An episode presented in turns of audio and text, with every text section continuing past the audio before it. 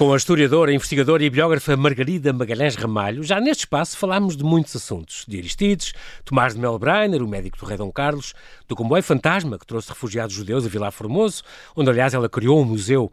Falámos das vidas de Dom Fernando II, de Dona Maria, dos fortes da linha de Cascais, e hoje precisamente falamos de um deles, o mais antigo e mais curioso monumento do seu concelho, a Fortaleza de Nossa Senhora da Luz. Ele está fechado ao público e quando abre, atrai logo centenas de visitantes. A última vez foi a 30 de novembro, à noite, com frio e chuva, e mesmo assim apareceram mais de 100 pessoas para o conhecer. Olá Margarida e Banhajas por ter aceitado este meu convite. Bem-vinda de volta, bem-vinda de volta Obrigada. ao Observador. É sempre um prazer falar contigo traz boas histórias e, e, sabes muito da história e das histórias da história. Por isso, é sempre um grande prazer. Então hoje vamos falar, Margarida, vou, vou pedir para começar logo a falar de Cascais, que, que isto foi, era um pequeno lugar de pescadores e tal. Era uma aldeia do Conselho de Sintra, curiosamente. Acho que só, só deixou de ser no tempo do Dom Pedro I. Sim, uh, aí, e do Dom Fernando, depois. Exato, confirmação foi, foi, foi levado a vila nessa altura, não é? E era o principal anteporto da, da capital e, portanto, tinha uma intensa atividade mercantil e teve também, foi alvo de várias incursões de piratas norte-africanos e de corsários europeus e tal, até que no século XIX, graças à família real, tudo mudou. É verdade.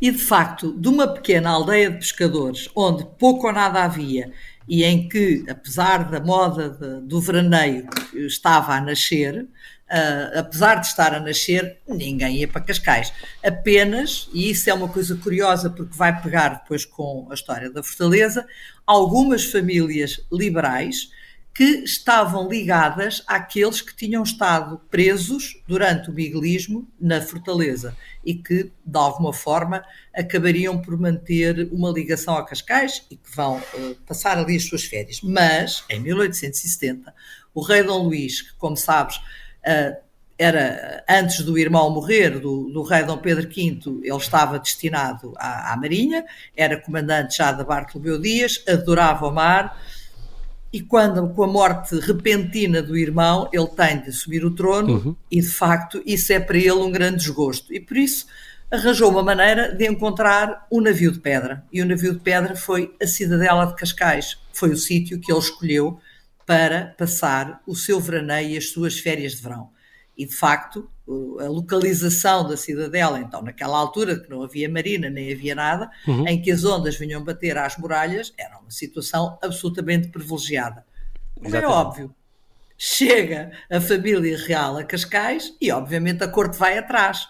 E a seguir à corte vai a alta burguesia e alta finança e os mirones que queriam sempre ir ver uh, como é que uh, as famílias grandes viviam as elites, exatamente. Se divertiam. E é a partir do momento em que o comboio liga Cascais a Lisboa, de 1889, primeiro a Pedroça e depois a Algés e depois a Lisboa, e, e de alguma forma democratiza até uh, um bocadinho essa passagem, essa, essa possibilidade de chegar a Cascais, e portanto Cascais vai se tornar numa, numa, num local de veraneio que vai, à medida que o tempo passa, ter cada vez mais força e mais importância.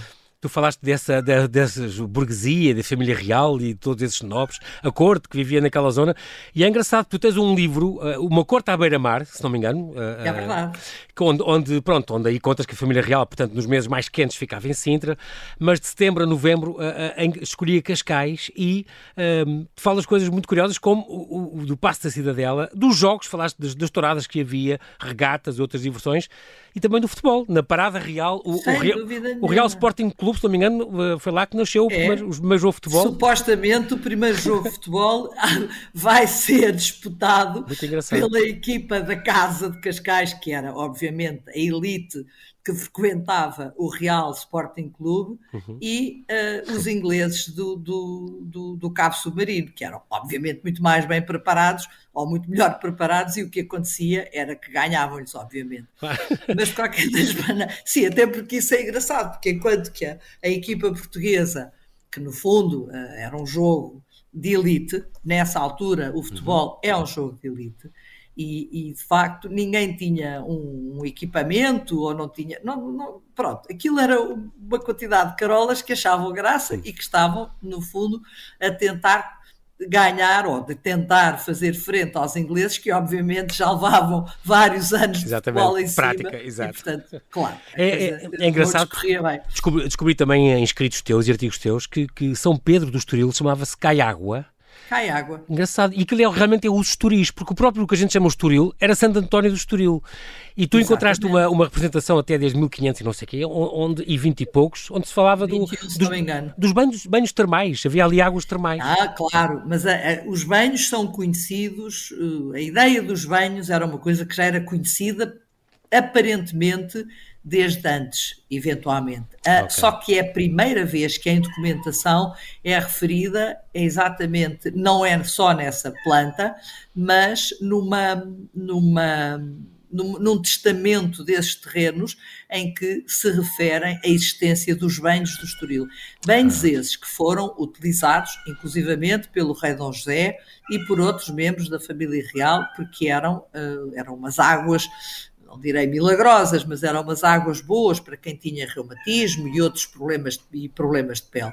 Uhum. Hoje em dia, infelizmente, as águas do Estoril e de São João do Estoril, que também tinha as suas termas, uhum. estão inquinadas, estão, não estão próprios para, sim, sim, para sim. serem utilizadas. É uma pena. É, é engraçado porque depois tens, estou a ver aqui várias publicações tuas ou artigos, como A Torre de Cascais, já editada em 94, as fortificações marítimas da costa de Cascais, já em 2000, portanto há 20 anos, é, é um estudo, aliás, que tu é te dedicas desde 84, já vamos falar disso, onde já falas da cidadela e tal. As fortificações marítimas, portanto, é aquele o terceiro de cinco volumes daquela coleção que tu coordenaste sobre os roteiros do património ah, de Cascais. Sim. E Em Busca da Torre Perdida, temos este, este livro desde 1989, isto é um artigo da, do ah, número 2 da Oceanos. Isso é maravilhoso, mas isso é, olha, eh, escolheste bem esse artigo, até Incrível. para eu falar de uma outra pessoa a quem eu de facto, infelizmente já desaparecida, mas a quem eu devo o grande pontapé de saída para a investigação e para esta, esta, esta, esta opção que eu Exatamente. acabei por fazer na vida. E isto começa com uma, uma conversa uh, durante o, o doutoramento, do, das provas de doutoramento de um dos meus irmãos, que era uhum. médico, é médico, uhum. e o cunhado dele, irmão da minha cunhada, era o Zé Sarmento Matos, que eu conhecia desde miúda. Grande olicipógrafo, exatamente. Grande olicipógrafo, exatamente. e eu estou a falar com ele e a contar-lhe, entusiasmadíssima, aquilo que estava a encontrar uh, na Fortaleza da Luz, e o que acontece é que ele diz: Ah, mas tens é que escrever sobre esse assunto. E eu disse: ah, Vou escrever. Vou escrever o quê? Não, escreve essa história e eu publico na, na Oceanos. E eu escrevi. Pronto. Exatamente. Cá Nessa está, então... altura, sem computador, era escrita à mão. uma coisa completamente arqueológica também. Muito Porque, engraçado. De facto, isso foi um é momento muito importante. É, é, o, é o meu digamos, arranque de, da parte de investigação. E, é, depois... é, realmente, há quase 40 anos, esta fortaleza é, eu posso dizer que é, é, a, menina, é a menina dos teus olhos, Margarida.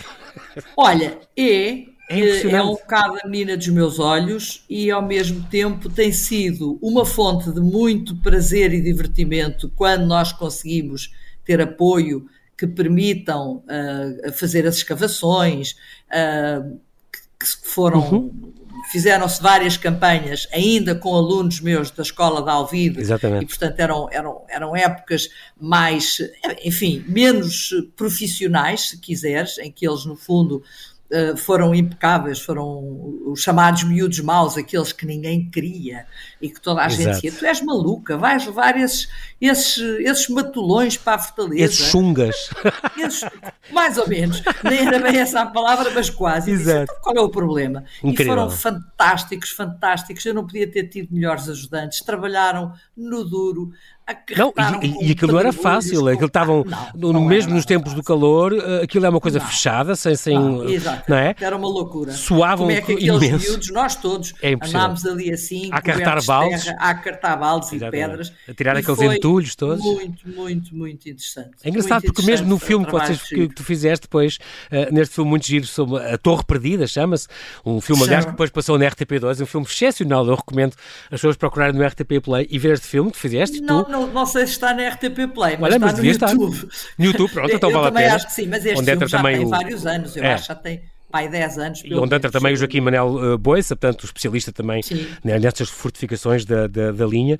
E, e, é muito engraçado porque nós estamos a falar, portanto, há, há uma coisa que era em Cascais tinha o, o, castelo, digamos assim mesmo, uma coisa semicircular, que defendia a cidade, portanto, aqueles das incursões. Era um castelo medieval, embora já encostado ao mar uh, e já uhum. com um objetivo da defesa do Porto, Uh, mas é um castelo Pronto. medieval. Separado disso, tinha então esta Torre de Santo António uh, de, de, Cascais, que é uma coisa que vem desde então, uh, já há referências desde 1500 e tal, que aparecem mapas e tal. É, ela, ela vem, mas é uma, é uma é? ideia de Dom João II. Aliás, o Dom João II independentemente de, de, outras coisas que às vezes a gente pode não achar tão interessantes, o facto dele pelo menos ter morto com Exatamente. a sua própria mão cunhada, enfim.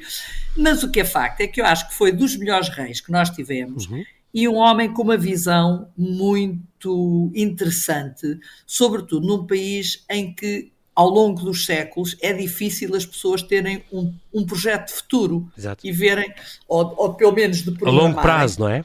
A longo prazo. Exatamente. E o Dom João II teve essa visão. Teve essa, teve essa visão. É a primeira coisa que ele percebeu, quando de alguma forma se apercebe que, os, os, que há um império que se está a levantar e, uhum. portanto, há o, todo o arranque dos descobrimentos e que tudo é previsível de que isto vá alterar completamente a questão da, da defesa da, da, da, da barra, barra, exatamente. Ou da, ou defesa de Lisboa, não é? Uhum, Nem é tanto uhum, da Barra. Claro. E ele, de facto, tem a ideia de mandar imediatamente fazer duas grandes torres, uma do lado de Belém, que só vai ser feita no em, com Dom Manuel, Exatamente, mas a primeira de todas a ser construída, que é São Sebastião da Caparica, e que a ideia era que ela cruzasse fogos com Belém, para além de ter depois umas naus no meio do Tejo apetrechadas de forma a poderem bater também, uh, a fazer uma coisa que era o tiro rasante, For... que é uma, supostamente o, é uma invenção É, o, o, Garcia de Rezende diz que, foi o rei que inventou isso.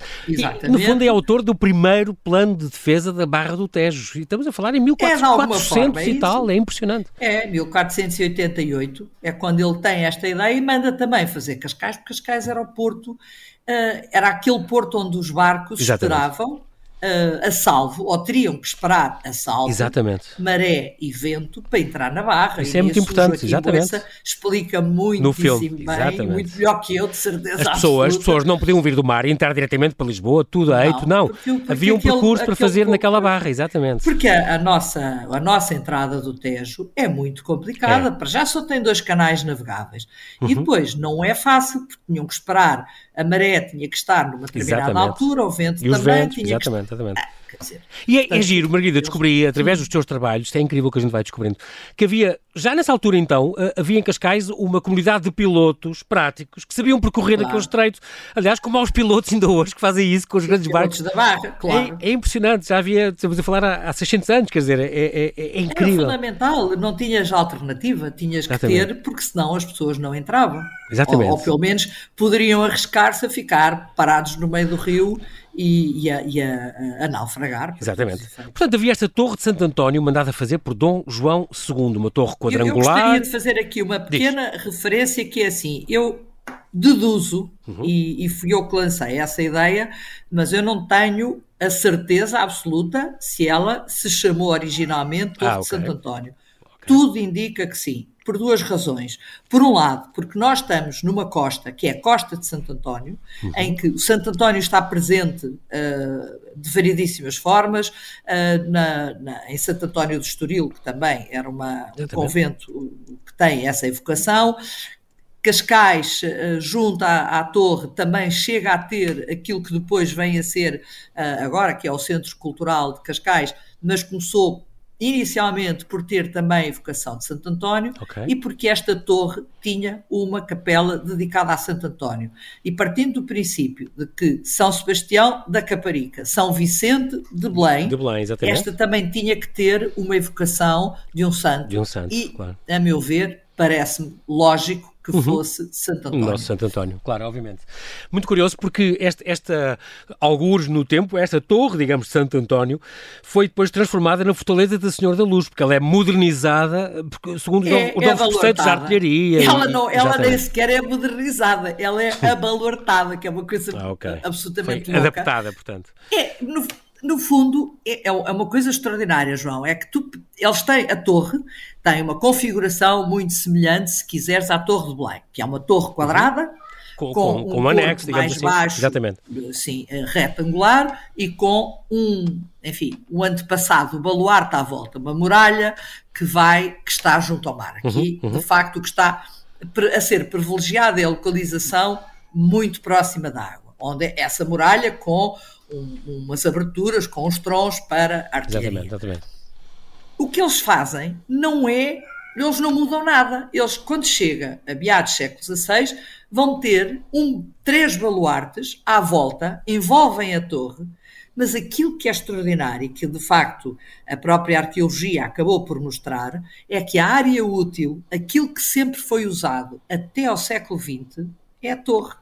Exatamente, exatamente. O resto são baluartes que serviam Margarida. pontualmente em determinadas alturas. É, é, muito curioso, Margarida, porque esta torre, o mais curioso disto tudo é que esta, portanto, estamos a falar de uma, de uma torre, digamos, um, um, este, este, esta fortaleza que, está, que é tripartida, tem, tem três baluartes, digamos assim, Lá dentro uh, tem então escondida ainda uh, esta, esta fortaleza, este forte, esta torre de Santo António que Dom João II uh, teria mandado construir. O que é uma coisa extraordinária, Margarida. Eu penso sempre que um, ehm, o normal não é, não é isto acontecer. O normal é, vai-se fazer ali uma, uma, um novo monumento, uma, no, uma nova construção, claro. pegam-se nas, desmonta-se, pegam-se nas pedras, adapta-se, quando muito, salva-se uma parede, aproveita-se qualquer coisa, mas aquilo está quase inteirinho, ou se não inteirinha, tá. dentro é. daquele forte que foi construído à volta. Agora, é, como é que tu suspeitaste uma... disto? Já te explico. É incrível. É que isso também é lógico, porque no fundo era em tempo de guerra, tu tens que aproveitar as estruturas que existem, claro. nem sequer tens muito tempo para fazer grandes invenções. De qualquer das maneiras, uh, Aqui um pequeno, um pequeno à parte. Sim. Eu normalmente costumo dizer que é o monumento mais antigo e mais interessante. É óbvio que há outras coisas mais antigas, até da época romana. Sim. Agora, do ponto de vista patrimonial, ah, isso eu não tenho a ah, mínima sim, dúvida, que a fortaleza de Nossa Senhora da Luz, pelo facto de estar em muitíssimo bom estado, apesar de tudo, uhum. pelo facto de ter uma torre joanina lá dentro, pelo facto de estar ligada também, por sua vez, àquela estrutura militar que é a Cidadela, uhum. é o monumento mais interessante do ponto de vista patrimonial que Cascais do conceito tem, de Cascais. e aquele que deveria, e não é só de Cascais, que este diga, eu acho que mesmo em termos uh, nacionais é dos mais importantes e até se calhar em termos europeus, porque não é muito comum, como tu mesmo disseste, as estruturas prevalecerem Exato, todas em simultâneo, quase como uma boneca russa. É, é uma, uma matriosca, é matriosca exatamente. dentro. Isso é que é muito interessante. E tu escolheste, Agora, escolheste para tema do teu trabalho final do, do teu curso de História da Arte, certo? Mais ou menos. Não foi bem assim, mas mais ou menos. Então... Basicamente, eu fiz... Eu, todos os anos eu era estudante trabalhadora e, uhum. como estudante trabalhadora, tinha que escolher um trabalho bom por ano. Sim. Porque os outros faziam os menos interessantes, mas pronto, havia sempre um trabalho de investigação que eu gostava de escolher e que, com o qual seguia. E todos os anos tive um que me interessou particularmente. Uhum. E no último ano, por razões que não interessam para o caso, uhum. eu não podia sair de Cascais e, portanto, teria que ser uma coisa ali na volta. E tinha já esta, esta, esta ideia da torre, da, torre da, da Fortaleza da Luz uhum. e, e, destas referências todas, mas que se pensava que não existia, que tinham sido destruídas, Exatamente. que estavam dentro da cidadela. E eu comecei, e é nessa altura que eu escolho para uh, o professor Álvaro Simões, não era um trabalho final, nessa altura a gente não okay. tinha, mas era o daquela, daquela cadeira, uh, e escolhi este, este, conjunto e que comecei à procura de informações. E numa primeira fase é uma informação muito documental do que, do que se falava, mas havia muito pouca coisa escrita sobre o assunto. E depois, no ano a seguir, não fui colocada a dar aulas logo quando uhum quando quis. Fiquei um tempo à espera e aproveitei, já que não tinha nada para fazer, resolvi continuar a meter exatamente, o nariz exatamente. e fui bater à porta da fortaleza. Sim, incrível. O que é engraçado é que anos mais tarde, pai, dois anos ou um ano e tal depois, já eu tinha começado uh, essa parte de andar a, a, a, encontrar as aberturas que nos davam acesso aos baluartes. Uhum. Há um dia que eu não conhecia a Raquel Henriques da Silva, conheço-a na altura que está ela estava a fazer o, o guia de Cascais uhum. e vem falar comigo E, isto, e, na conversa eu estava-lhe a falar, da, da, ela aliás vinha para saber história, coisas da Fortaleza, e ela, é ela que me diz: olha, que houve um homem que nos anos 50 uh, escreveu uns artigos no, ah. no jornal, com, que era o. Eu achei aquilo extraordinário. Não, a Cássio Pereira Lourenço. Ah, ok. Isso mesmo. Era um, um estudioso de Cascais e que, de facto, pela parte profissional dele, eu presumo que o homem trabalhasse uh, ou tinha uma, ou era eu não direi que ele fosse empreiteiro, mas ele estava ligado às obras e uhum. deve ter estado ligado às obras de adaptação da Fortaleza à Estação Radionaval. Por outro lado, em criança, ele já lá tinha andado dentro também. E escreve uns artigos no jornal, penso que é da Costa do Sol, agora uhum, não me lembro uhum. do nome, mas acho que é o, o, da Costa do Sol, não é na nossa terra, eu acho que é Costa do Sol, uhum. uh, em que ele fala disso e até faz uh, a planta de dois dos baluartes. Ok. E, portanto, esses dois baluartes já havia esse conhecimento, mas, como digo, eu não conhecia, só conheci, já nessa altura já os conhecia, pois, mas não pois, por aí. Exato. Mas o baluarte este, Uhum. Ele não referencia, porque nunca lá entrou. Dos três, ele só referencia o sul e o norte. E Exatamente. o oeste não, mas o oeste estava assim mais escondido. É, foi tal que tu descobriste através da esplanada, de uma pedra que levantaram, blá blá blá.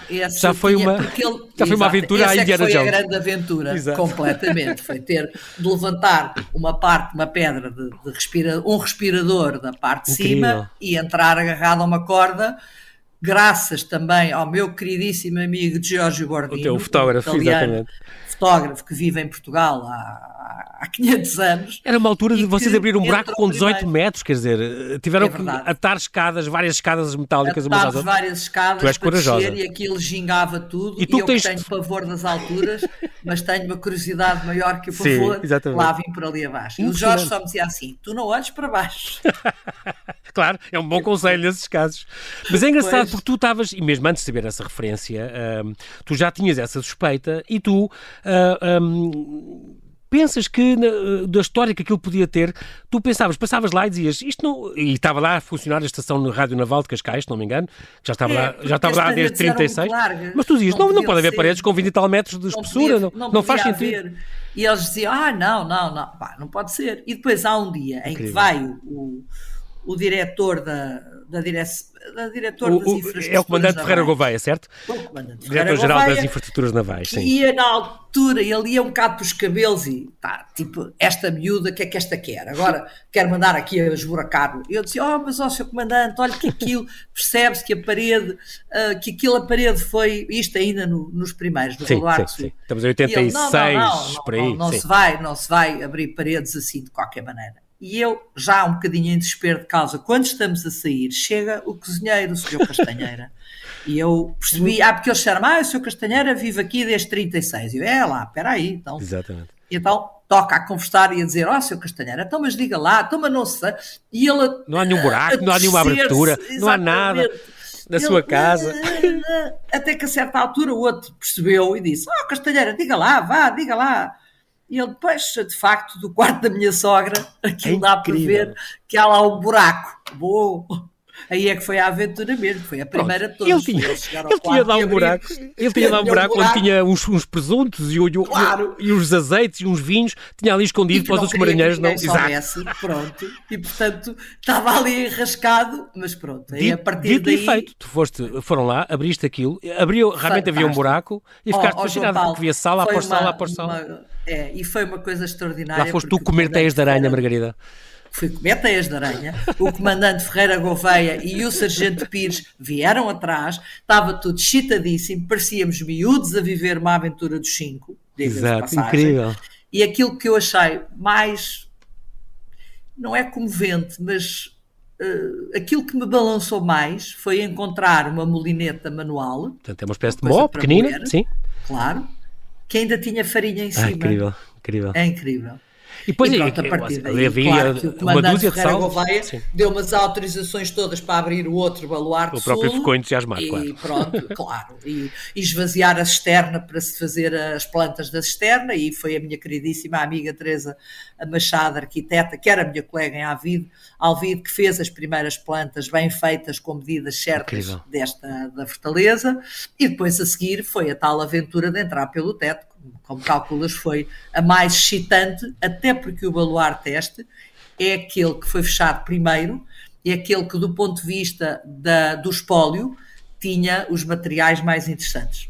E é engraçado e porque vocês encontraram uh, ao fundo, no fundo, no fundo foram ver aquelas sala após sala, eram 12 salas uhum. abobadadas, iam tirando, entrando de gatas, tu entravas de gatas por ali, ias tirando no, pedras. No sul, sim, tivemos que entrar de gatas porque aquilo tinha muito entulho pois. das obras da estação Rádio Naval que fizeram, meteram claro. o entulho todo lá para dentro. Portanto, nós tínhamos que andar por ali um bocado uh, meia de gatas uma... e por isso é que depois os meus alunos foram absolutamente fantásticos a retirar aquilo tudo, todo, exatamente. exatamente. Encontraram, entretanto, aquilo que tinha sido prisão também, te, te, encontraram umas grades e umas grelhetas de pé.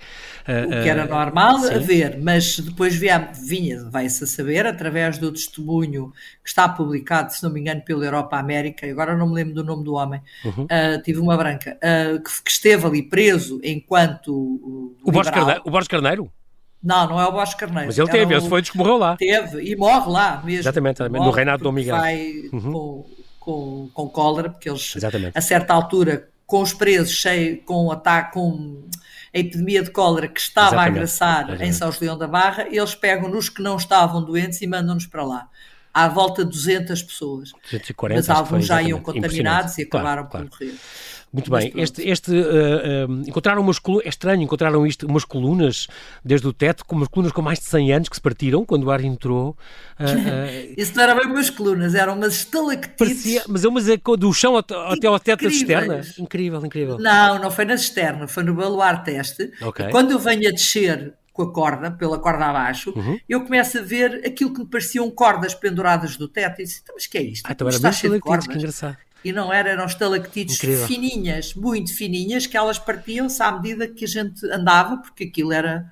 era ah, Sim, era, feito era quase. Muito frágil, é, ah, ah, ah, condições, em condições muito difíceis, então, pegaste também destes alunos da Escola Secundária de Alvida, aliás, onde tu davas, davas Sim, aulas. Dava aulas.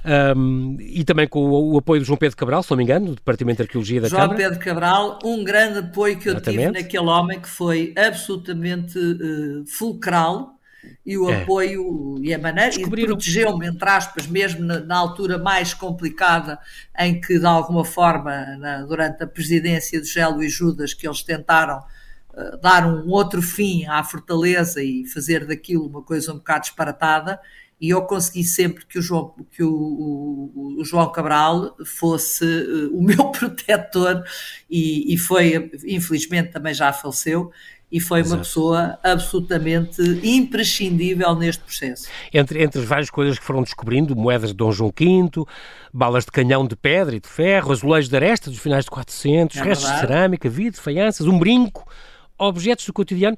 Uma coisa muito curiosa, Margarida, encontraram marcas de proteção feitas na parede. Isso não tem nada a ver com marcas de pedreiro, pois não? Uh, é assim, aquilo, olha, essa é daquelas coisas que ainda está em aberto. Aliás, okay. está tudo sempre em aberto. Eu acho que a história é a coisa mais interessante, até do ponto de vista da nossa humanidade, aquela que nos mostra como nós sabemos sempre tão pouco. Exatamente. E é ótimo porque dá-nos lições de humildade a toda a hora. Uhum. E uma das, olha, a mim deu-me uma boa, porque eu durante anos pela documentação que encontrei e pelo tempo que tive em Madrid, de volta nos, nos arquivos, convencidíssima que isto era uma que a fortaleza tinha sido feita uh, já após uh, a ocupação espanhola, uhum. porque tudo indicava, pela, pelo tipo de documentação, por aquilo que se apanhava, quase que era impossível não ser, e eu escrevi várias vezes uhum. uh, isso, até ao dia em que apareceu um documento de uma outra investigadora que teve em, em Itália, em Veneza, e que tem, traz um documento, publica um documento em que percebe-se que a fortaleza, enquanto fortaleza triangular, uhum. já lá estava em 1580. Portanto, uh, nada melhor do que a pessoa Exatamente. perceber que escusa de estar convencida que sabe tudo, hum. que não sabe e que há sempre coisas a aprender e a, enfim, a, a, descobrir, e ainda bem, senão isto Exatamente. era uma chatice. Claro que sim. Mas pronto, mas isto agora perdimos, já não sei o que é que eu devia estar a dizer. Estamos a falar desta, desta coisa que vocês, das marcas de proteção. Ah, que tinha... essas marcas de proteção aparecem porque todas, todos os baluartes tinham aberturas para o exterior, para sim. o fosso. Sim que no fundo eram aberturas para uma pequena, uma pequena peça de artilharia para aqueles sítios em que o ângulo morto é mais, ou seja, uhum. em que se houvesse uma invasão por, pelo fosso, tinha que haver uma capacidade ali, de defesa, uma proteção, uma visto que Exato. eles lá de cima da esplanada não tinham ângulo para, para atacar. E numa delas, numa dessas, uh, numa dessas aberturas, há duas, dois símbolos que eu acho que são símbolos de proteção. Sim. Obviamente há outras teorias sobre o assunto, até porque os símbolos não, estão um bocado sumidos. Um deles parece e tudo indica ser uma cruz de avis. Uma referência judaica, sim. E o outro parece ser um, um, um símbolo, uma estrela de, uma, não uma estrela de Davi, mas um, um, aquilo que se chama um símbolo de Simão. Se é ou não, não sei. Ainda está em estudo. Eu sei que aqui há uns anos uh, aqui, teve lá uma pessoa que disse: Ah, na minha terra ainda se usam estes dois, duas coisas exatamente, parecidas exatamente. com esta para defesa, para pôr-se dos estábulos para proteção do gado.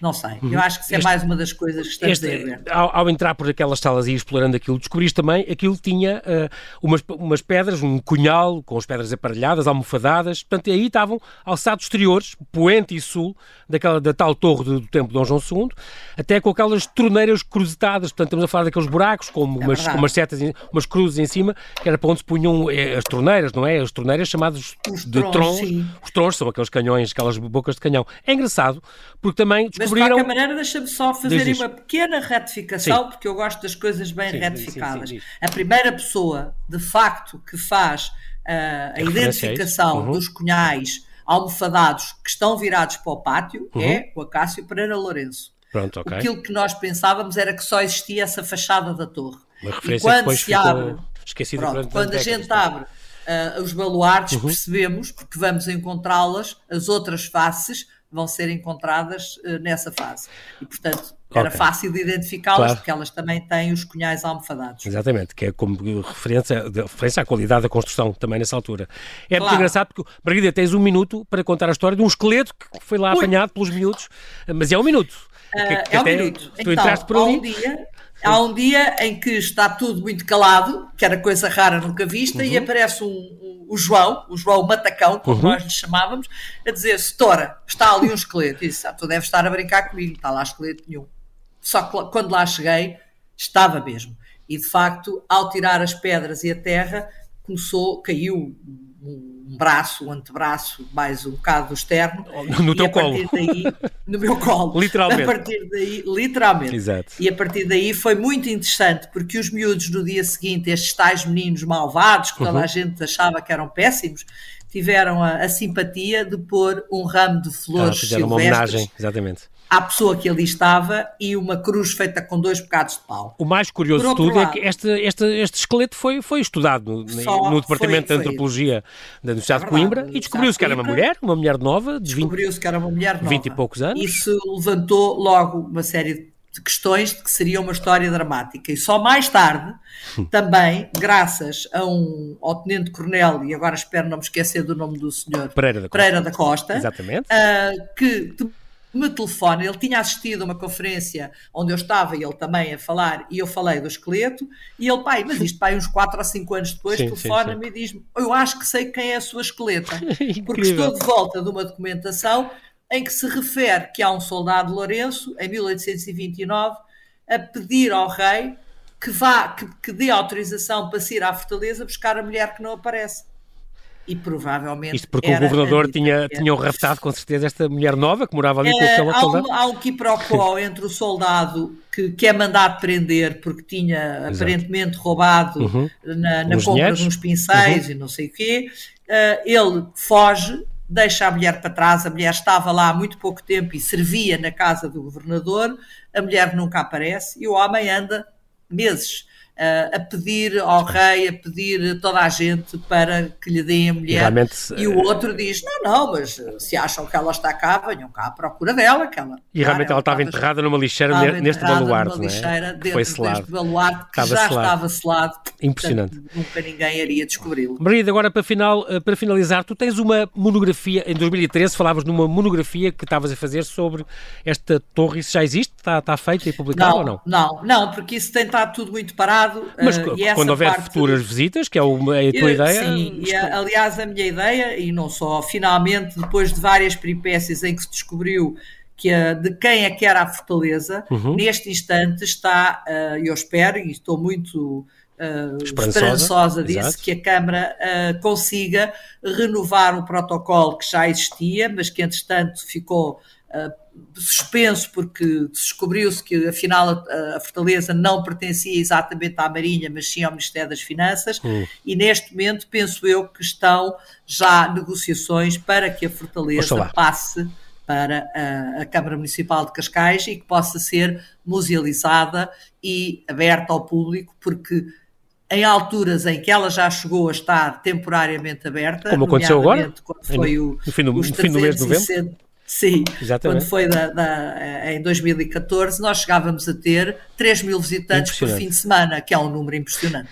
Muito bem, eu ficamos então à espera que vale. merece, não é? Merece esta visita. acho que sim, eu acho que ela merece e que as pessoas chateiem a Câmara de facto para que aquilo vá para a frente e que, e que volte a ser é aberto, vale a pena. Sempre um fascínio. Ma Margarida, eu tive a sorte de visitar aquilo contigo já há uns anos e, e, e sem falta uh, esse, que essa monografia também fique pronta, que acho muito importante.